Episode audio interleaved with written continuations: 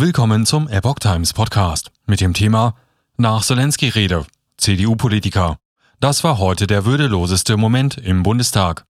Ein Artikel von Epoch Times vom 17. März 2022.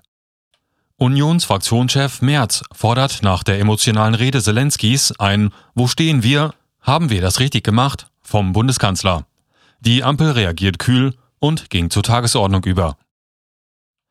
Die Ampelkoalition hat mit ihrer Ablehnung einer Debatte über den Ukraine-Krieg nach der Rede des ukrainischen Präsidenten Wladimir Zelensky im Bundestag für Empörung in der Opposition gesorgt. Das war heute der würdeloseste Moment im Bundestag, den ich je erlebt habe, schrieb der CDU-Außenpolitiker Norbert Röttgen am Donnerstag auf Twitter.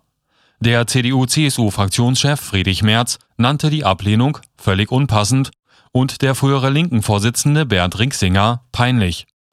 Führende Politiker von SPD, Grünen und FDP verteidigten ihre Haltung.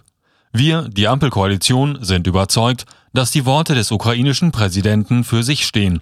Sie haben es verdient, für sich wahrgenommen zu werden, sagte die parlamentarische Geschäftsführerin der SPD-Fraktion Katja Maast. Die Koalition von SPD, Grünen und FDP hatte nach der Videoansprache Zelenskys eine Aussprache des Parlaments über den Ukraine-Krieg in einer Abstimmung abgelehnt.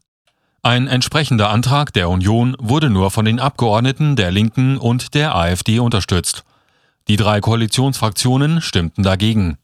Die Union hatte eine 68-minütige Aussprache beantragt. Merz sagte zur Begründung, man wolle von Bundeskanzler Olaf Scholz drei Wochen nach dessen erster Regierungserklärung zum Krieg in der Ukraine wissen, wo stehen wir? Haben wir das richtig gemacht? Gibt es möglicherweise Entscheidungen, die nachkorrigiert werden müssen?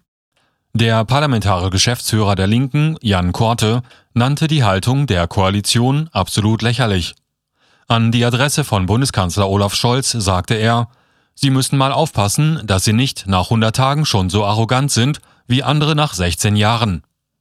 Donnerstag war der 100. Tag der Amtszeit der Ampelregierung. Geburtstagswünsche statt Debatte.